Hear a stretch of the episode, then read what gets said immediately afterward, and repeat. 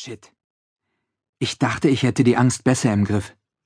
Sie packt mich ganz plötzlich, beißt sich wie ein Köter an mir fest und lässt mich für einen Moment die Übersicht verlieren. Ich stehe nur so da und sehe, wie immer mehr Leute in die Metro einsteigen. Es sind nicht so viele wie zu den Stoßzeiten, aber noch genug, dass sich mir die Frage aufdrängt, wie wir die alle unter Kontrolle halten sollen. Du zitterst, Kleiner, zischt Chuck Pickett in mein linkes Ohr. Biss dich hier bloß nicht ein. Die Sache läuft schon rund. Für uns ist nur der letzte Wagen wichtig, und der ist bisher noch fast leer. Ich nicke und versuche mich zusammenzureißen. Zähle langsam bis fünf und atme dabei in die hohle Hand.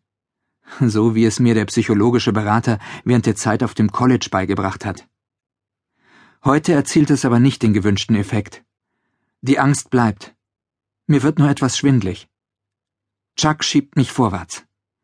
Wir steigen als Letzte in die Metro ein. Dieser Wagen ist tatsächlich nicht so voll wie die anderen. Wir haben aber allerdings noch zwei Stationen vor uns.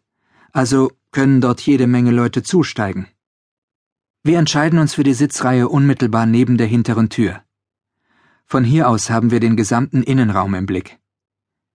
Die Bahn besteht aus drei Wagen, die voneinander getrennt sind. Ein Wechsel von einem zum anderen ist also während der Fahrt nicht möglich. Diese neu erbaute Strecke ist erst seit zwei Monaten in Betrieb und endet am Flughafen. Im Terminal 3. Chuck studiert die Leute im Wagen so eindringlich, dass es ihnen eigentlich auffallen müsste. Aber sie sind alle miteinander im Gespräch vertieft, verbergen sich hinter Zeitungen oder fummeln an ihren Handys herum.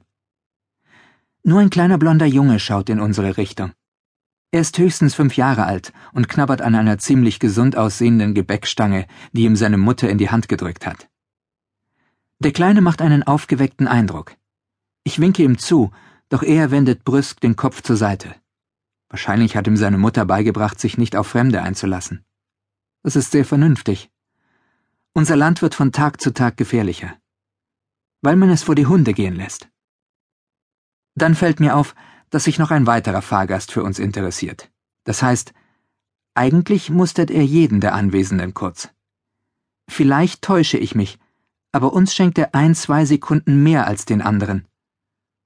Alles an ihm ist sehr korrekt.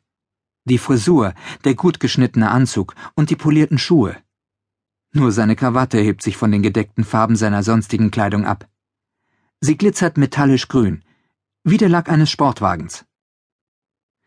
Ich will Chuck gerade auf den Kerl aufmerksam machen, als der ein Taschenbuch aus der Seitentasche seines Jacketts zieht und darin zu lesen beginnt. Dabei überzieht ein breites Schmunzeln sein Gesicht. An der nächsten Station steigt nur eine junge Schwarze mit einem Baby auf dem Arm ein. Ihrer Kleidung zufolge gehört sie dem gehobenen Mittelstand an. Zuerst der kleine Junge und jetzt noch ein Baby. Ich habe mir zuvor gar keine Gedanken darüber gemacht, dass wir hier auch Kinder antreffen würden. Die Frau will zuerst einen Platz in unserer Nähe ansteuern, doch dann entschließt sie sich für die andere Richtung. Chuck muss ihr Angst gemacht haben. Manchmal frage ich mich, ob er wirklich hundertprozentig hinter unserer Sache steht. Aber das muss er wohl, denn die Führung würde doch keinen gewöhnlichen Kriminellen in unseren Reihen dulden. Das wäre ein Verstoß gegen alle Regeln. Jedenfalls kann ich nachvollziehen, dass er mit seinem raspelkurzen Irokesenschnitt, dem schmalen Oberlippenbart und der Schlangentätowierung am Hals für manche ein wenig furchteinflößend wirken kann. Ich sollte mir nun ebenfalls die einzelnen Fahrgäste genauer ansehen, damit ich weiß, auf wen ich besonders achten muss. Es könnte schließlich sein, dass ich einige Zeit mit ihnen verbringen muss. Im schlimmsten Fall zehn Stunden. Aber davon ist wohl eher nicht auszugehen. Das hoffe ich zumindest. Zwei Mütter mit Kindern. Die eine weiß, die andere von schwarzer Hautfarbe. Solange ihre Kinder nicht direkt angegangen werden, sind sie als harmlos einzustufen. Schräg gegenüber sitzt ein Pärchen in modisch legerer Kleidung. Die hübsche Frau mit den schwarzen Locken redet in irgendeiner südländisch klingenden Sprache auf den Mann ein. Es hört sich an, als würden sie streiten, aber dann lacht sie laut und drückt ihm einen Kuss auf die Wange. Er tätschelt ihr daraufhin den Bauch. Dann folgt ein grauhaariger Kerl, Typ Börsianer oder Banker mit Aktenköfferchen. Garantiert studiert er gerade die Aktienkurse in seiner Zeitung. Ihre Welt besteht nur aus Gewinnmaximierung um jeden Preis. Die Mitmenschen sind ihnen dabei völlig gleichgültig, gelten bestenfalls als sogenanntes Humankapital. Der große Ben Witherspoon bezeichnet Leute wie diesen hier allerdings als Handlanger, für die noch Hoffnung bestände. Vorausgesetzt, man öffnet ihnen die Augen für die Missstände, die sie mitzuverantworten haben. Ein junger Bursche in Jeansjacke und Piercings in beiden Augenbrauen und Oberlippe hat nur Augen für seinen iPod. Neben ihm sitzt ein altes Rentner-Ehepaar, das glatt aus einer kitschigen Fernsehserie wie Ein Engel auf Erden oder so stammen könnte.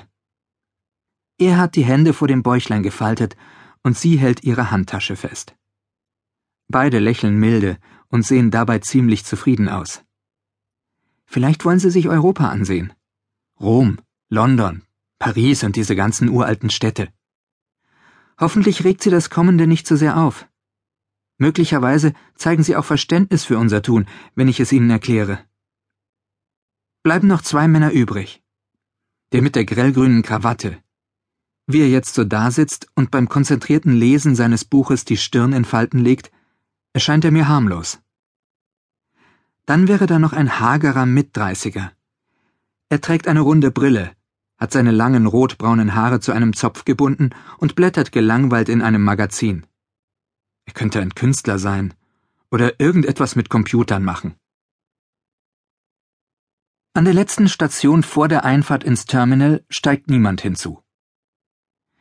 Ich taste nach der Tasche neben meinem Sitz. Sie enthält alte Zeitungen, Klebeband und eine Farbspraydose. Chuck hat auch eine Tasche dabei. In der sind ganz andere Dinge. Unschöne Dinge. Jetzt ist es gleich soweit, raunt mir Chuck zu, als sich der Zug fast lautlos wieder in Bewegung setzt. Der letzte Teil der Strecke verläuft unterirdisch. Vor den Fenstern weicht das trübe Tageslicht dem kalten Schimmer von Neonröhren. Dann bricht die Hölle los. Erst höre ich eine krachende Explosion.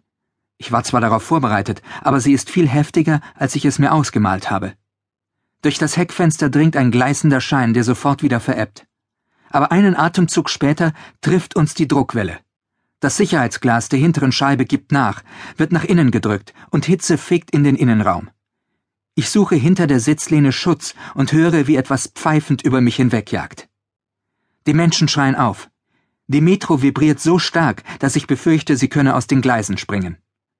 Fuck! brüllt Chuck Pickett neben mir. Zu viel! Das ist viel zu viel! Er hat recht.